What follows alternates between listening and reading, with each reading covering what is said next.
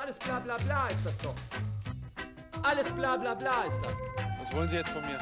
Was wollen Sie jetzt? So kurz nach dem Spiel. Ich kann ich nicht verstehen. Diese Antwort brauchen Sie mir nicht verstehen. Momentan stehen die Chancen 50-50, vielleicht sogar 60-60.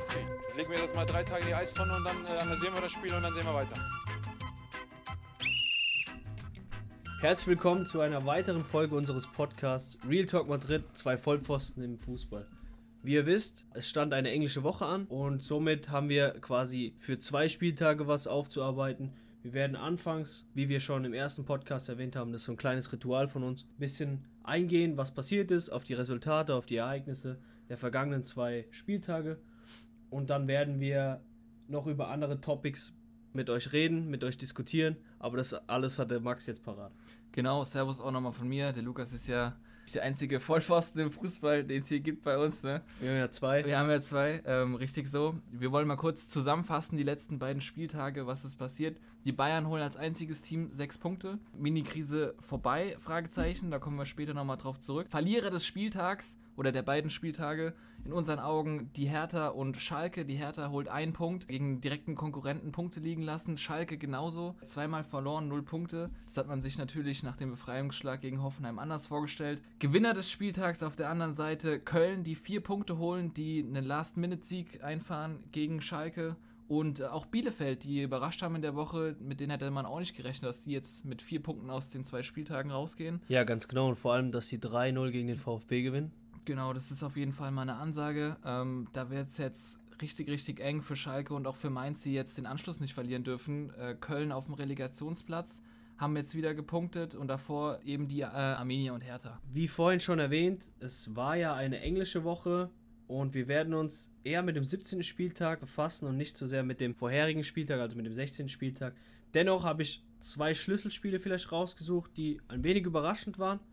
Am 16. Spieltag kam es zu der Partie Dortmund gegen den FSV Mainz 05. Man trennte sich 1 zu 1 in Dortmund im Signal. Iduna Park. Und ich muss ganz ehrlich sagen, also Dortmund hatte echt Glück gehabt damit. Klar, Reus hat einen Elfmeter verschossen, aber das Tor von Meunier war auch eher ein Zufallsprodukt. Von daher, also so sattelfest waren die nicht. Und dann habe ich mir noch das Spiel VfB Stuttgart Genau. gegen Borussia Mönchengladbach rausgesucht. Da war natürlich die Frage, also ein sehr, sehr gutes Spiel vorab. Taktisch Auf sehr gut Fall. sehr, sehr viele spielerische Elemente drin gewesen. Aber die Frage, die, sich, die man sich stellen muss und die auch hart kritisiert wurde, war die Elfmeterentscheidung von Felix Brüsch. Reicht es für einen Elfmeter? Also für mich auf gar keinen Fall. Also da tut es mir wirklich leid für die Gladbacher in meinen Augen. Die wurden sie ein bisschen den, den Sieg beraubt. Also den Elfmeter gab es ja auch, glaube ich, in der 94. oder so oder 95. war man Bituka, machten dann äh, letztendlich rein. Für mich viel zu wenig. Also wenn man so nicht hingehen darf als Verteidiger in der Bundesliga, der lässt sich, also in meinen Augen lässt sich der da Ja. so ein bisschen in den Verteidiger reinfallen. Ähm, kein Elfmeter. Fehlentscheidung in meinen Augen. Aber sieht jeder anders. Um zum 17. Spieltag zu kommen, es war die Partie Borussia Mönchengladbach gegen Werder Bremen. Da trennte man sich 1 zu 0. Ich denke, im Großen und Ganzen war es auch gerechtes Ergebnis, aber Gladbach hat auch sehr, sehr viel Glück gehabt am Ende mit der Chance von Rashica oder mit der Chance von Bittenkurt. Aber alles in allem, denke ich, äh, geht, der, geht das 1-0 wirklich in Ordnung. Mainz 05 empfängt den VfL Wolfsburg zu Hause. Unterm Strich 0-2. Wieder eine Niederlage für, äh, für die Mainzer. Sie konnten wieder nicht zu Hause treffen. Sie sind seit vier Spiele zu Hause ohne Torerfolg. Bo Svensson in seinen ersten drei Spiele als Trainer einen Punkt geholt gegen Dortmund. Genau. Seit neun Spielen sind die Mainzer jetzt sieglos. Und zudem muss man sagen, die Wölfe waren auch klar besser. Also das 2-0 geht voll in Ordnung. Ja, die Mainzer haben sich jetzt auch nicht gerade verstärkt. Also jetzt fällt auch noch Mateta weg, der kurz vor einem Wechsel oder zu, einer, zum, vom, zu einem Leihgeschäft zu Crystal Palace steht, meine ich. Genau. Da wird es natürlich schwierig mit einer Mannschaft, die kaum Tore geschossen hat und kaum gepunktet hat, auch trotz neuem Trainer, dann plötzlich hier die Siege einzufahren. Äh, Gegen Dortmund sogar noch geschafft, einen Punkt zu holen. Aber auch Wolfsburg dieses Jahr super stark, spielt auch vorne mit. Top 5 im Moment. Das ist jetzt auch nicht unbedingt, unbedingt einfach, aber so langsam müssen die auch anfangen zu punkten. Ja, und dann, was man herausheben muss, ist auf jeden Fall der Sahnepass von Arnold. Der war schon schnucklig eigentlich. Ne? Oh, der war. Zuckerpass, sagt man. Zuckerpass. Zuckerpässchen. Ein Zuckerfest. Absolut, absolut. Aber auch geil, geil abgeschlossen von, Ja. äh, von dann. Ja, dann kommen wir zu den beiden Sorgenkindern von letzter Woche. Hertha BSC und die TSG Hoffenheim. Die TSG Hoffenheim hat es geschafft, Hertha 3-0 zu besiegen und das auch noch auswärts. Da hatten sie aber noch ein Hühnchen zu rupfen, denn das Hinspiel in Hoffenheim ging auch 3-0 für die Hertha aus. Also Gleichstand, was, was das angeht. Ansonsten zu dem Spiel kann man jetzt nicht so viel sagen. Rudi mit einem abgefälschten Ball von Gwendusi, der reingeht, bisschen, bisschen bitter, aber auch irgendwo erzwungen, weil du musst aufs Tor schießen, um Tore zu erzielen. Das 2-0 von Kramaric, den musst du auch erstmal so machen, auch erstmal so annehmen. Ich glaube, es war ein Schuss von Samaseku, den er dann am Fünfer einfach so annimmt, sich dreht.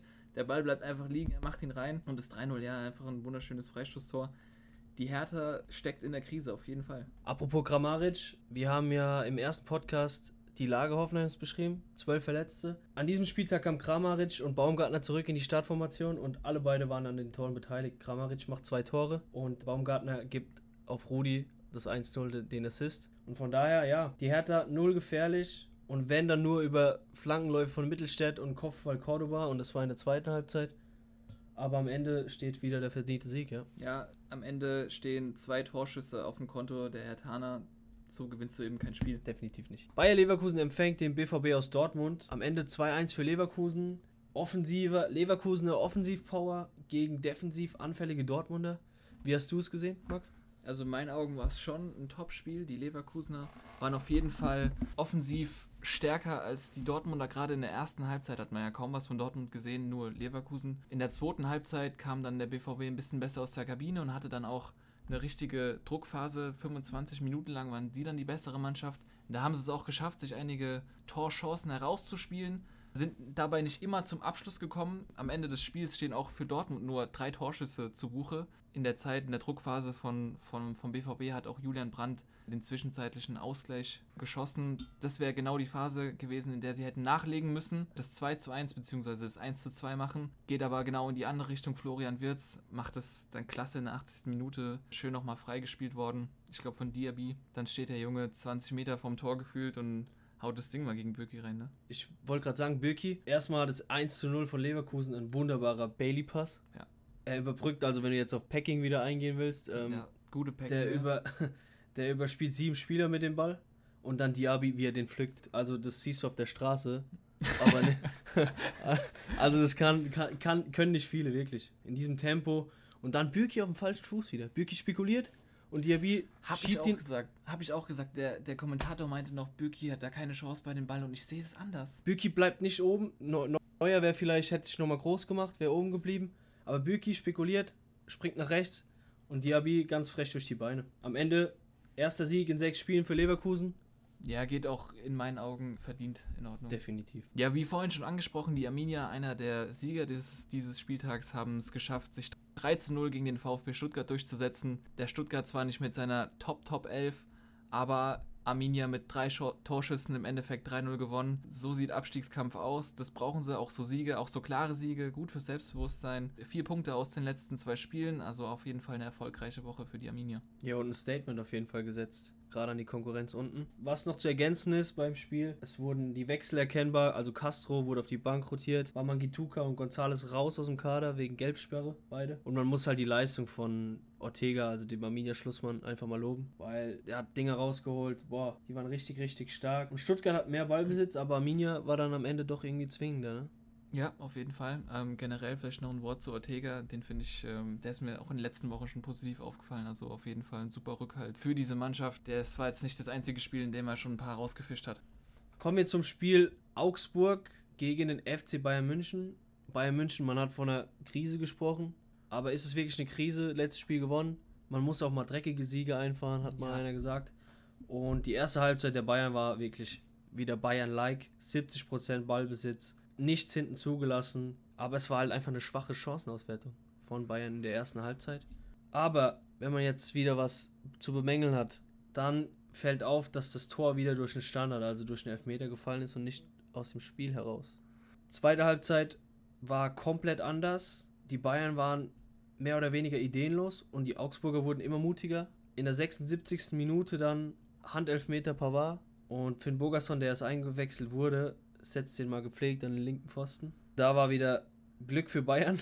Am Ende war es ein Arbeitssieg. Klar, die Ergebnisse oder die Ergebnisse sprechen jetzt wieder für sich. Alles in allem Arbeitssieg. Wie Kimmich auch nach dem Spiel gesagt hat, in der zweiten Halbzeit war es sehr dünn, was Bayern abgeliefert hat. Und es gab wirklich noch zwei, drei Chancen, Niederlechner zum Beispiel oder Jensen. Da hätte man mehr draus machen können. Aber nichtsdestotrotz wollen wir auch Manuel Neuer gratulieren zum Rekord für die meisten zu Null Spiele und natürlich auch zur Herbstmeisterschaft bzw. Frühjahrsmeisterschaft. Ähm, genau, vier Punkte Vorsprung vor RB Leipzig. Krise Bayern? Fragezeichen. Ist es eine Krise? Ja, wir haben ja gesagt, in Anführungszeichen Mini-Krise vorbei, Fragezeichen. Ich würde mal sagen, Ergebniskrise vorbei, Ausrufezeichen. Jetzt haben sie es mal wieder geschafft, einfach auch mal zu gewinnen. Zwei Spiele hintereinander. Jetzt haben sie es auch geschafft, gegen Augsburg kein Tor zuzulassen. Die Augsburger haben auch, wie du schon gesagt hast, die wurden ja mutiger in der zweiten Halbzeit. Die wissen auch, dass die Bayern gerade im Moment ziemlich anfällig waren. Ich meine, die haben in dieser Saison schon 25 Gegentore bekommen. Leipzig auf Platz 2 mit 14 Gegentoren sind 11 weniger. Also das hat schon Aussagekraft auch. Von daher Ergebniskrise vorbei, ja, wobei es auch nur eine Mini-Krise war oder ist. Ich bin gespannt, wie die Bayern jetzt die nächsten Spiele zurückkommen, ob es auch mal Spiele geben wird, die wieder deutlicher ausfallen werden. Anfang der Saison hast du noch gegen Schalke 8 zu 0 gewonnen. Und jetzt musst du schauen, dass du gegen Freiburg 2-1 gewinnst und gegen Augsburg 0-1. Es ist die Bundesliga, aber es ist auf jeden Fall nicht der Anspruch der Bayern, äh, so durch die Bundesliga zu gehen. Außerdem kam es noch zum Spiel zweier Tabellennachbarn. Freiburg hat die Eintracht aus Frankfurt empfangen. Zwei momentan sehr formstarke Teams. Jetzt Eintracht Frankfurt mit vier Siegen aus den letzten fünf Spielen. Eintracht jetzt drei Punkte vor Freiburg. Die haben sich jetzt 2-2 getrennt. Alles sah nach dem, nach dem 2-1 von Petersen sah alles erstmal nach einem Sieg für Freiburg aus, auch wenn die Eintracht früh in Führung gegangen ist durch Younes, aber nach dem 2-1 des Rekordspielers Petersen, keiner hat mehr Joker-Tore in der Bundesliga erzielt, meine ich, als er. Wie viel sind es jetzt insgesamt? 27. 27 Joker-Tore, das muss ihm erstmal einer nachmachen. Ja, und dann kassiert äh, Freiburg natürlich ein absolut dämliches Eigentor von äh, Kevin Schlotterbeck. Weiß nicht, den, den macht er so nie wieder rein, würde ich sagen. Mit dem Gesäß, ja. Ja, also gut, 2-2 am Ende, zweier guter Teams, geht vielleicht in Ordnung. Ansonsten gibt es dazu nicht so viel zu sagen. Das vorletzte Spiel unseres Spieltags, unseres 17. Spieltags, war Leipzig gegen Union Berlin. Und dank Joker Forsberg gewinnt Leipzig mit 1 zu 0 und bleibt weiterhin Bayerjäger Nummer 1. Hart erkämpft, aber nicht unverdient der Sieg. Also, was mich sehr interessiert, ist das Gespräch bei Sky mit Lothar Matthäus nach dem Spiel, als er behauptete, er wäre lieber Leipzig-Trainer anstatt Bayern-Trainer. Wenn man sich die Bank anschaut. Man kann einen Forsberg bringen, man kann einen Paulsen bringen, man kann einen Herdara bringen. Und in Bayern hat er gesagt, sieht er die, Ka die Kadertiefe oder Kaderbreite einfach nicht. Wird RB den Bayern gefährlich im Laufe der Saison? Oder denkst du, die Bayern werden sich klar und deutlich wieder durchsetzen im Meisterschaftsrennen? Ja, ist auf jeden Fall eine schwierige Frage. Leipzig ist auch meiner Meinung nach der am besten oder am breitesten aufgestellteste Kader der Bundesliga. Wenn man sich alleine mal die Torschützen anschaut, also der Mann mit den meisten äh, Toren bei Leipzig ist Angelino mit vier Toren, also der Außenverteidiger. Das kann ja auf den ersten Blick erstmal so aussehen, als äh, wäre das schlecht. Auf der anderen Seite ist es eben so, dass bei Leipzig jeder trifft. Alle treffen, alle schießen die Tore. Dann kann es eben auch mal sein, dass Angelino mit vier Toren Torschützenkönig momentan bei Leipzig ist. Aber was könnte den Leipzigern fehlen, um Bayernjäger Nummer 1 zu werden? Die brauchen eigentlich wirklich so einen Knipser, auch wie so ein wie ein Lewandowski, der wirklich immer trifft. Und zwar in jedem Spiel. Und zwar, egal ob die schlecht spielen oder ob die gut spielen, die brauchen einen, der immer trifft und der so ein bisschen Punkte gerannt wird. Das ist, glaube ich, der, der letzte Schritt, der den Leipzigern fehlt, um Bayern so richtig, richtig gefährlich zu werden. Wenn das jetzt so weitergeht, die Saison, dann glaube ich auch, dass auch dieses Jahr die Bayern die Meisterschaft holen werden. Als letztes Spiel, das wollen wir Schalke gegen Köln besprechen. Äh, für beide Mannschaften ein Sechs-Punkte-Spiel, wenn nicht sogar eher für Schalke. Am Ende geht es ganz bitter verloren. Äh, 2 zu 1 für die Kölner mit einem Last-Minute-Treffer. Wie hast du das Spiel gesehen? Äh, zuallererst wollte ich euch mal fragen, was ist das eigentlich für ein Rasen gewesen? also Nagelsmann hat damals in Stuttgart kritisiert, dass man da, dass der Linienrichter aufpassen soll, weil er hat da Ja, Kartoffeln war- gepflanzt Ja, und soll dann nicht über sein Kartoffelbeet äh, springen. Da waren noch irgendwo ein paar Nee. Zwiebeln versteckt, ey. Aber das 1-0 Kölner Eckball, pff, man kann Fährmann kritisieren, dass er den besser klären soll, dass er den fausten soll. Am Ende fällt der Drechsler vor die Füße. Der schließt nach, nach meinem Ermessen schließt er mit dem rechten Außenriss ab und der wäre ins Seite ausgegangen, aber da steht halt Rafael Chichos und Ja, der hebt halt mal die, die Birne hin, ne? köpft dann halt das Ding mit seinem Stirnhaken ein. Ja, da blödes Tor. Ja, Köln nach 516 Minuten mal wieder getroffen. Zur Halbzeit wären 1-1 verdient, da kamen Torschüsse von Marc Uth zum Beispiel oder auch Suazerda. In der zweiten Halbzeit das 1-1 durch unseren Hope, Hoppe, durch die Hoffnung. Sieben Spiele, fünf Tore und es stand wieder 1-1. Aber es war auch echt schlecht verteidigt, also war auch im Endeffekt ein Zufallsprodukt, das Ja, Tor, wenn man ja, ehrlich ist. So, ja. Vielleicht meinetwegen nennst du ein Tor des Willens. Und meiner Meinung nach hat Schalke dann auch die besseren Möglichkeiten gehabt oder Schalke hatte mehr vom Spiel gehabt auch. Und dann in der Nachspielzeit kam halt der Klatsch von Thielmann. Genau. Also wirklich ein Equalizer war das. Ähm, aber auch wie schlecht verteidigt. Der Ball springt Thielmann weg vom Fuß. Stambuli ist dazwischen. ja, und dann Sta- Stamboli muss den Ball als allererstes klären, auf jeden Fall. Ja, aber der ist dazwischen und dann verteidigen fünf Mann zum Ball hin. Die orientieren sich nur zum Ball und Thielmanns läuft dem Rücken weg. Ja, und dann muss man halt auch mal den Rex Bitschei, Elvis Rex Bitschei loben, der den Ball halt klug in die Tiefe auf Thielmann spielt und der steht dann alleine vor Fährmann. Unterm Strich, nach der Hinrunde, Schalke sieben Punkte nach 17 Spiele. Das ist deutlich zu wenig. Mit so einer Punkteausbeute hat es noch kein Team geschafft, äh, die Liga zu halten. Es wird sehr, sehr schwierig, aber was halt wirklich schwierig ist für Schalke, sind vor allem die nächsten fünf Spiele. Wir haben uns mal angeguckt, das äh, Programm der Schalker in den nächsten Wochen. Zu Hause gegen die Bayern, auswärts gegen Bremen, dann gegen Leipzig zu Hause, gegen Union und den BVB. Vier Mannschaften sind in den Top 5, also äh, Top 5 Tabellenplatz. weiß nicht, wie, wie geht man so Spiele an, Max? Was denkst du im Kopf? Was geht da jetzt Schalke vor, wenn die die nächsten Spiele sehen mit Bayern? Bremen muss gewonnen werden. Was heißt, du, was heißt, wie gehst du die Spiele an? Du hast keine Wahl. Du musst in jedes Spiel jetzt reingehen und sagen, ey, du gehst hier nicht vom Platz ohne drei Punkte. So, das ist die einzige, der einzige Weg und die einzige Einstellung, die dich jetzt noch vom Abstieg retten kann. Wenn du nach der, einer Hinrunde sieben Punkte hast, dann kannst du, dann kannst du dich nicht mehr mit Unentschieden zufrieden geben, egal eigentlich gegen wen. Ja, jetzt wird es halt hart gegen Bayern, Leipzig, Union und BVB, aber sie werden es nicht schaffen, wenn sie aus allen diesen Spielen null Punkte holen, dann sind sie komplett raus. Ja, aber auch, denkst du jetzt gerade im Winter, denkst du, Schalke tätigt noch Transfers? Man hat ja Hünteler geholt, der ja verletzt ist. Ja. Oder angeschlagen ist, nicht verletzt. Aber denkst du, es werden, weitere Wintertransfers folgen? Es war ja in der Medienstand Rafinha vielleicht zurück. Gut, ich glaube jetzt nicht, dass jetzt noch weitere Transfers kommen. Ich glaube, dabei wird es jetzt erstmal bleiben. Du hast den Hunter zurückgeholt. Lässt sich natürlich äh, drüber streiten, ob das jetzt sportlich Sinn macht oder nicht, aber ich, ich finde sogar, dass es Sinn macht. So, so ein Spieler für die letzten 20, 30 Minuten, der nochmal ein bisschen pusht mit, mit seiner Erfahrung. Wenn der, der hat sich auch nach dem Spiel hingestellt und hat gesagt, ey, Männer, wenn wir die restliche Saison so spielen wie in der zweiten Halbzeit, dann werden wir nicht absteigen. Ich denke schon, dass er weiß, von, äh, von was er redet. Ich meine, der ist jetzt ja nicht erst seit gestern im Fußballgeschäft. Ich glaube, könnte ein wichtiger Mann vor allem für die Kabine sein. Vom Sorgenkind Schalke gehen wir wenige Punkte nach oben in die Hauptstadt zu Hertha. Warum klappt es bei der Hertha nicht? Die haben so einen guten Kader, die haben einen sehr, sehr guten Etat. Meiner Meinung nach ist der Kader von den Namen her Europa League oder Europa tauglich. Warum klappt es nicht, Max? Ja, die Hertha, die will ein Big City Club sein. Die verhalten sich auch so. Sie geben auch Geld aus auf dem Transfermarkt wie ein Big City Club. Aber sie spielen nicht wie einer und sie punkten auch nicht wie einer. Und deswegen stehen sie eben nicht auf dem Europa League Platz. Ist wirklich eine schwierige Frage, warum es bei denen nicht klappt. Du hast auch schon gesagt, der Kader ist gut. Der Kader ist auf jeden Fall, wir haben uns den gerade eben nochmal angeschaut. Da sind schon ein paar Hochkaräter dabei. Und die haben ja auch nicht umsonst diese Hochkaräter. Die haben ja wie viele Millionen in den letzten zwei Jahren seit 2019 ausgegeben. Eben äh, seit der Investor da ist. Man muss es eben schaffen, diese PS auch mal auf die Straße zu bringen.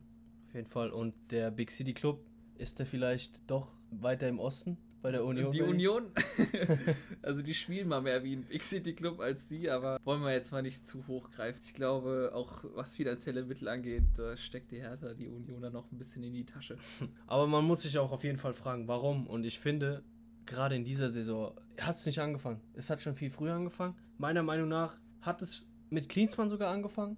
Man hat seit 2019 die dritthöchsten Transferausgaben nach, Bayern und BVB, ne? richtig. Man hat Piatek gekauft, man hat einen Askasiba gekauft, man hat einen Mateusz Cunha geholt, man hat einen Luke Bacchio aus Watford geholt für 20 Millionen. Man hat einen Toussaint verpflichtet aus Olympique Lyon, der Champions League gespielt hat, für fast 80 Millionen. Und das alles in der Saison 1920. Lars Windhorst, wie du ja schon gesagt hast, der Investor ist seit Mitte 2019 bei der Hertha tätig und pumpt da Geld rein. Und die Klinsmann-Ära begann am 27.11.2019. Heißt, Windhorst hat das erste Geld im Winter für Klinsmann für die Transfers bereitgestellt.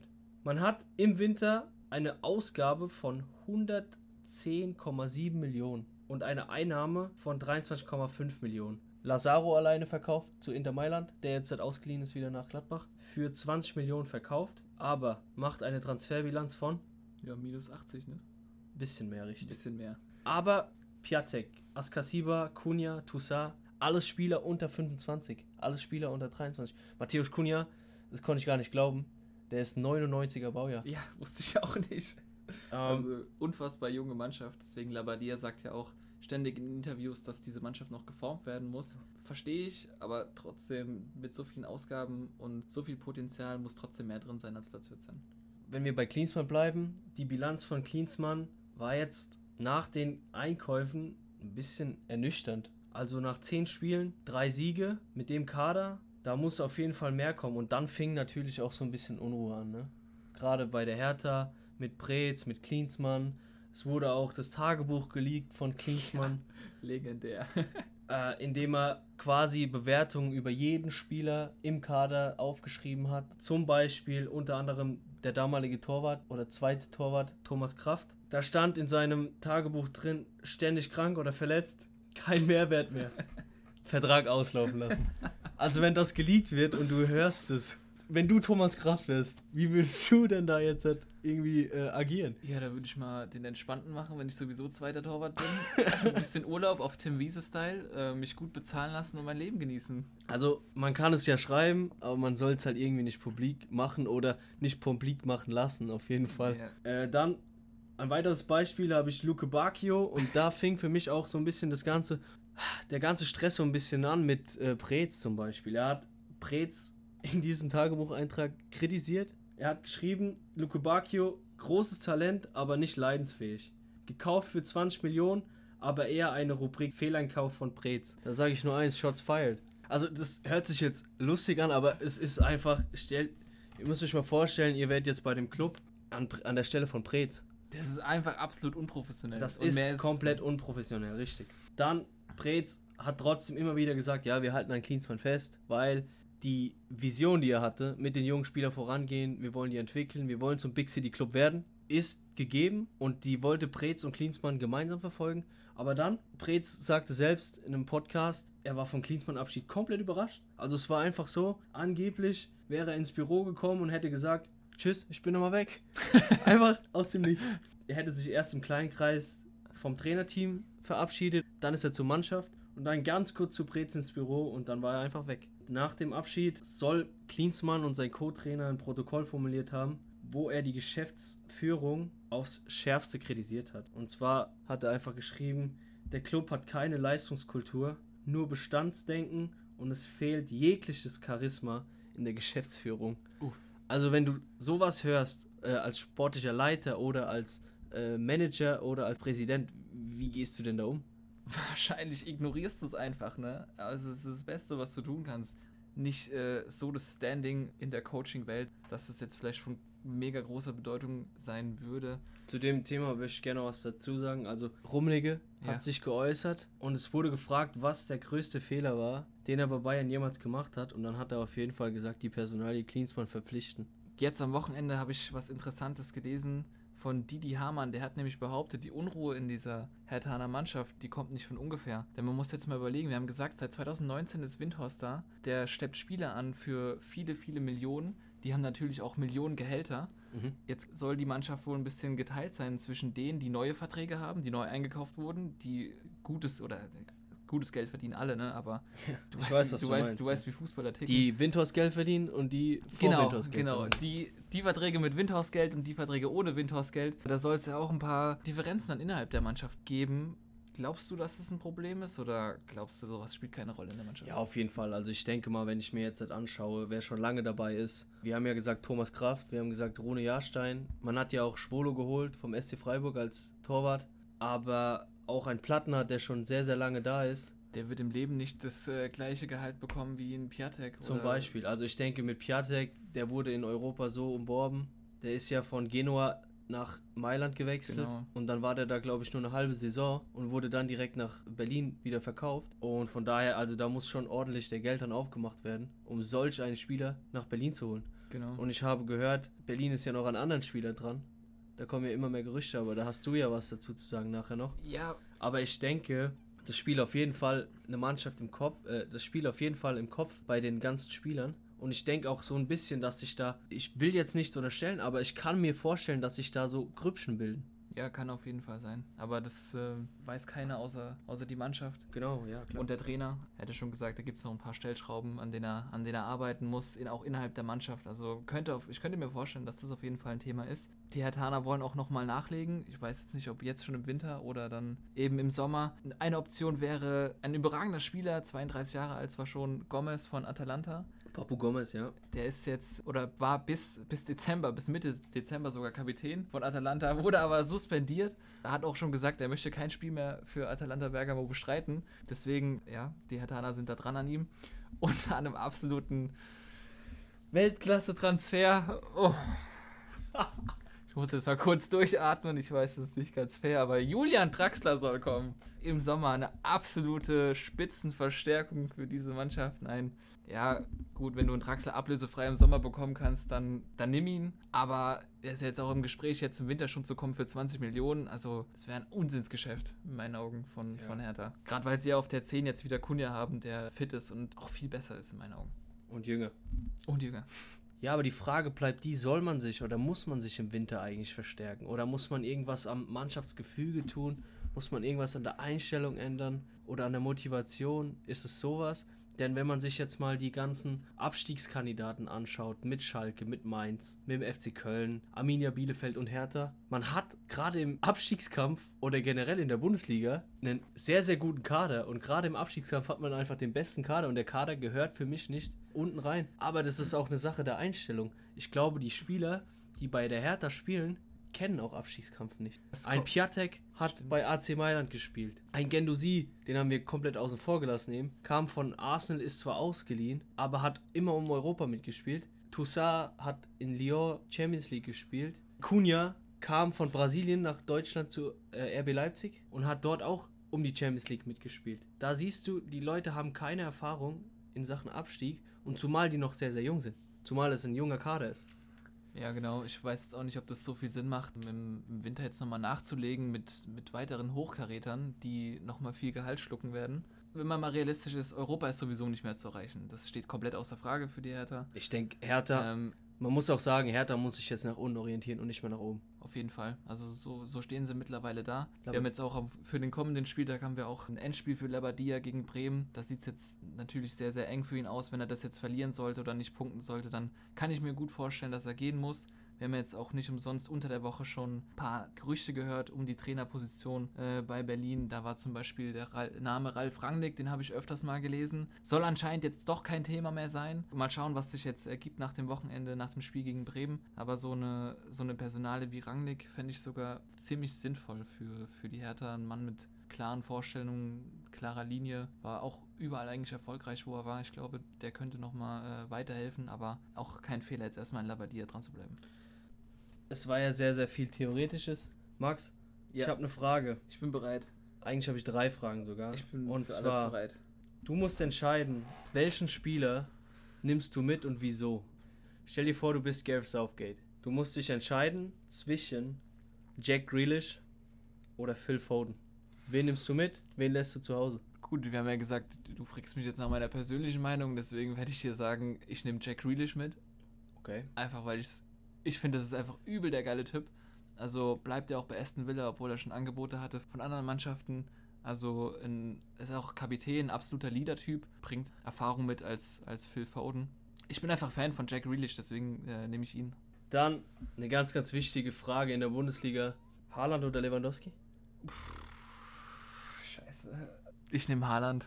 Haaland. Ja, ich nehme einfach Haaland. Wieso? Das will ich Ähm, jetzt gern wissen. Also, Haaland ist halt bockeschnell, hat einen Ultra den Abschluss, macht geile Laufwege. Klar, Lewandowski kann das alles auch. Lewandowski ist auch für mich mit einer der besten Stürmer der Welt überhaupt. Aber auch hier wieder ist ja meine Meinung und ich feiere den einfach mehr. Okay. Das lasse ich so stehen. da bin ich ein bisschen anderer Meinung. Ja, klar, Lewandowski ist vielleicht noch eine Nummer besser, aber ich bin einfach Fan von Haaland, deswegen nehme ich Haaland mit. Okay. Äh, letzte Frage. Max Klingmann oder Lukas Frei? Ganz klar, Max Lingmann, also was der Typ auf den Platz bringt, ist, eine, ist absolut phänomenal. Macht aus nichts alles. In der, auch in den untersten Klassen ist sie nicht zu schade für einen Wechsel. Also hat er auch schon gute Angebote gekriegt, aber bleibt einfach treu und geiler Typ. Einfach geiler Typ. Ja, das tut weh, aber trotzdem bedanke ich mich dafür bei dir. Ja, kein Problem. Und ich bin gespannt, was du zu bieten hast, mein Freund.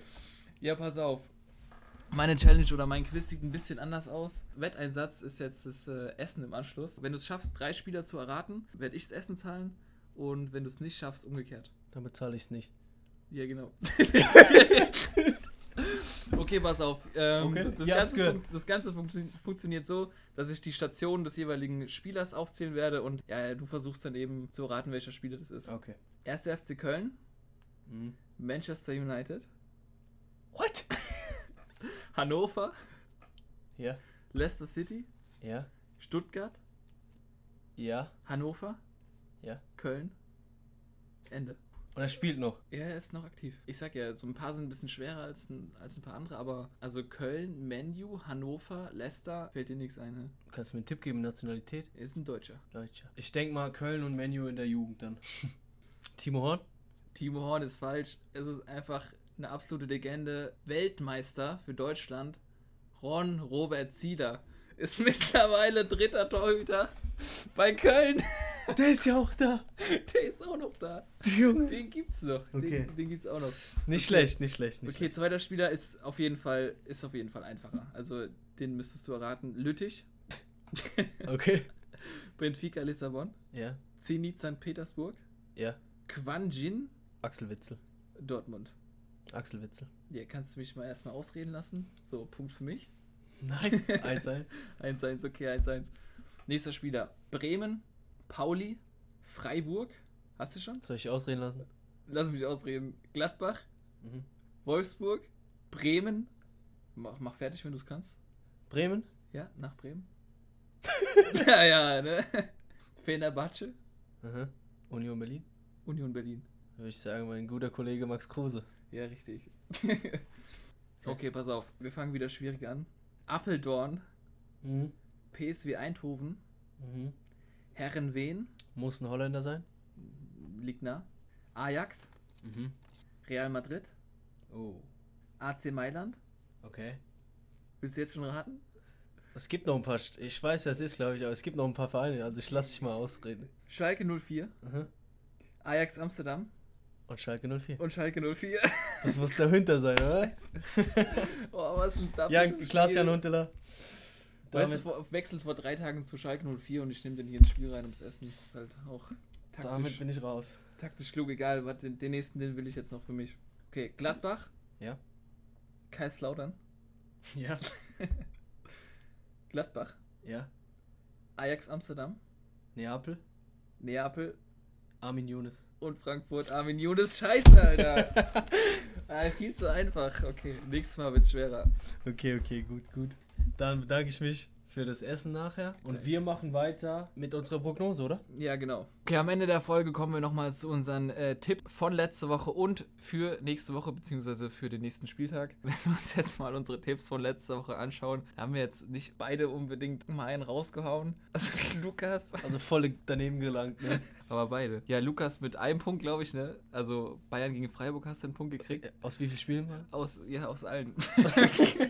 Ich habe auch für Bayern Freiburg einen Punkt bekommen, eben weil ich auf Sieg Bayern getippt habe. Und äh, Köln Hertha habe ich unentschieden getippt, deswegen auch einen Punkt. Ansonsten habe ich alles komplett falsch. Ja, ich auch. Du auch? Ja, gehe ich 2 zu 1 in Führung, ne? Ich kriege aber trotzdem das Essen heute. Ja, das stimmt allerdings. Nee, um einfach mal wieder ein bisschen Spaß beiseite, wieder ein bisschen Seriosität reinbringen. Ja, kommen wir. Wir gucken auf den nächsten Spieltag, 18. Spieltag. Rückrunde fängt jetzt an. Genau. Mit Gladbach gegen BVB morgen, ähm, beziehungsweise ihr hört es dann ja schon am Freitag, deswegen für euch heute Abend 2030 Gladbach gegen BVB. Formschwache äh, Dortmunder, ein Punkt aus den letzten beiden Spielen, also gerade die Woche war jetzt nicht gut. Ich kann mir irgendwie nicht vorstellen, dass die in Gladbach gewinnen. Ich sag, es gibt ein Unentschieden, 2-2. Ja, also ich denke, es wird auf jeden Fall ein enges Spiel, es wird ein gutes Spiel. Man muss schauen, wie Dortmund spielt und wie Gladbach spielt. Muss Dortmund das Spiel gestalten, da tun sie sich immer schwer, hat man auch gegen Mainz gesehen. Oder auch gegen Leipzig, wo sie halt wirklich über Konter gekommen sind oder über schnelle Umschaltspiel gekommen sind. Das liegt Dortmund nicht. Gladbach Stindl geschont, nur auf der Bank gelassen. Er hat, glaube ich, nur 20 oder 30 Minuten gespielt. Ist da, da kann es auf die Frische drauf ankommen und ich denke, Gladbach setzt sich mit 3 zu 2 durch gegen, die, gegen den BVB. Das nächste Spiel auf der Liste ist Augsburg gegen Union. Union jetzt im letzten Spiel auch ohne Trimmel zum Beispiel, der wurde, wurde auch geschont, meine ich. Ich glaube, dass sich Union wieder durchsetzen wird. Und die äh, gewinnen jetzt diese Woche wieder gegen Augsburg mit 0 zu 2. Augsburg gegen Bayern, gerade in der zweiten Halbzeit haben sie mir sehr, sehr gut gefallen. Wenn sie da anknüpfen, ist auf jeden Fall was drin. Aber ich denke trotzdem, Union wird sich irgendwie das 1-0 sichern. Dann haben wir Leverkusen gegen Wolfsburg. Leverkusen jetzt wieder zurück aus ihrem Tief oder aus ihrem kleinen Tief, nennen wir es mal. Und äh, die Wolfsburger ja sowieso eigentlich formstark äh, schon die ganze Saison. Ich glaube jetzt, dass der Sieg von Leverkusen nochmal gepusht hat und denke, dass sie mit der Offensivpower die Wolfsburger bezwingen werden, 2 zu 1. Ich denke, gerade weil beide Mannschaften, also Wolfsburg sowieso formstark, sehr guter Weghorst, Arnold wieder mit dabei. Leverkusen jetzt mit dem Sieg, der beflügelt auf jeden Fall. Aber ich denke, das wird sich 2-2 getrennt. Freiburg gegen den VfB. Die Badener spielen gegen die Schwaben in Freiburg. Ich denke, der SC Freiburg wird sich mit Einzel durchsetzen. Ich finde es sau schwer einzuschätzen, das Spiel. Und deswegen habe ich einfach 2-2 aufgeschrieben. Beide Mannschaften schießen im Moment viele Tore, sind ja anfällig für Gegentore, schießen aber auch einige. Deswegen, ja, mal, wir, wir werden sehen, was passiert. Am Ende liegen wir wieder beide falsch. Nächstes Spiel Mainz 05 empfängt RB Leipzig. Ich würde mal so sagen, ein undankbares Los oder ein undankbarer Gegner für die Mainzer, die dringend Punkte gegen den Abstieg benötigen. Aber ich denke, RB wird sich durchsetzen mit 0 zu 3, also die werden da nichts anbrennen lassen. Ja, ich habe es ähnlich. Ich habe jetzt 0-2 aufgeschrieben. Ähm, Die Mainzer sind für mich einfach viel zu schwach in der Offensive. Jetzt Mateta abgegeben. Die strahlen einfach sehr, sehr wenig Gefahr aus. Ich frage mich, wie die gewinnen sollen. Vor allem gegen Leipzig. Aber wir lassen uns auch wieder beide überraschen, was passiert.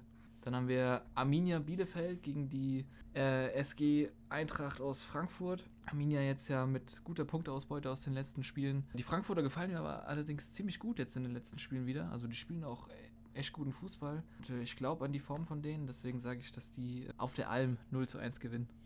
Also ich muss hier für meine SGE halten. Ähm, und ich denke auf jeden Fall, es wird ein 2-0 für die Eintracht und ich denke, Jovic spielt von Anfang an und knipst. Hertha BSC gegen Bremen, wir haben ja schon gesagt, Endspiel für äh, Labadia. Wenn er verliert, kann ich mir vorstellen, dass er gehen muss. Ich glaube irgendwie nicht so richtig an die Niederlage, aber ich glaube auch nicht so richtig an den Sieg. Auch da habe ich jetzt einfach wieder ein 1-1 aufgeschrieben, unentschieden. Habe ich genauso. Ich denke, Bremen und Hertha werden definitiv nicht von der Stelle kommen. Also es wird eine Punkteteilung.